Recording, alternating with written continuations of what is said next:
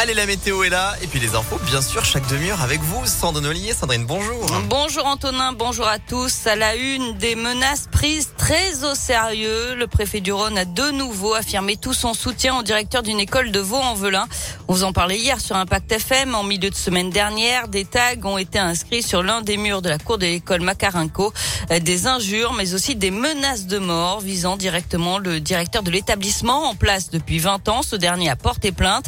En attendant les suites judiciaires, la sécurité aux abords de l'établissement scolaire a été renforcée et ce sera d'ailleurs le cas jusqu'aux vacances de février, a rappelé le préfet Pascal Mayos. Une présence sur les lieux de la police qui je demandais de rester présente pendant toute la semaine avec une unité notamment de, CRS dédiée. J'ai tout de suite euh, appelé euh, également le, directeur hein, de l'école et qui j'ai dit à la fois tout, mon soutien et, toute la détermination qui était la nôtre effectivement euh, à faire respecter les lois de la République et les valeurs de la République de façon à ce que tout soit mis en œuvre pour assurer la sécurité euh, des enseignants, des élèves, des familles et que la justice puisse jouer son rôle puisque j'avais euh, signalé au procureur de la République euh, les atteintes dont le directeur avait fait l'objet.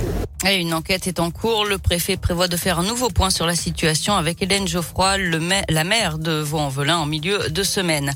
Une nouvelle brigade pour surveiller la guillotière et la Pardieu à Lyon. 20 policiers nationaux qui interviennent depuis hier spécifiquement dans ces deux quartiers. Ils seront 31 dans les mois à venir. Objectif renforcer la sécurité. Ils travaillent l'après-midi et en soirée pour lutter contre la délinquance. En matinée, ce sont les agents municipaux qui interviennent. Nordal Lelandais reconnaît pour la première fois des penchants pédophiles. Il les avouait hier matin lorsque la cour examinait les accusations d'agression sexuelle sur une de ses petites cousines. Par contre, l'ancien militaire n'a pas craqué face aux nombreuses questions de Colline, la grande sœur de Maïlis, pour qu'il révèle dans quelles circonstances il a tué la fillette disparue lors d'un mariage à Pont-de-Beauvoisin en août 2017. Attention, journée noire demain sur le réseau TCL à cause d'une grève. Le trafic sera fortement perturbé. Aucun métro sur les lignes C et D. Pas de tram sur les lignes T1, T5 et T7. Plusieurs lignes de bus seront à l'arrêt. Le service prendra fin à 19h30 sur l'ensemble du réseau TCL.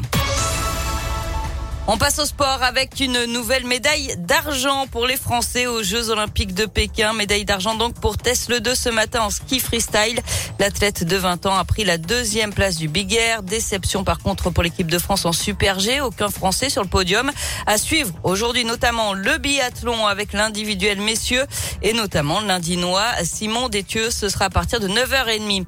Un mot de tennis, un plateau 100% top 100 mondial pour la prochaine édition de l'Open 6e sens Métropole de Lyon.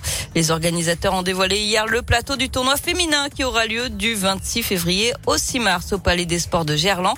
Parmi les têtes d'affiche, l'ambassadrice lyonnaise Caroline Garcia, mais aussi Alizé Cornet, Mladenovic, Golubic, la 36e joueuse mondiale, et puis Camila Giorgi, 30e joueuse mondiale.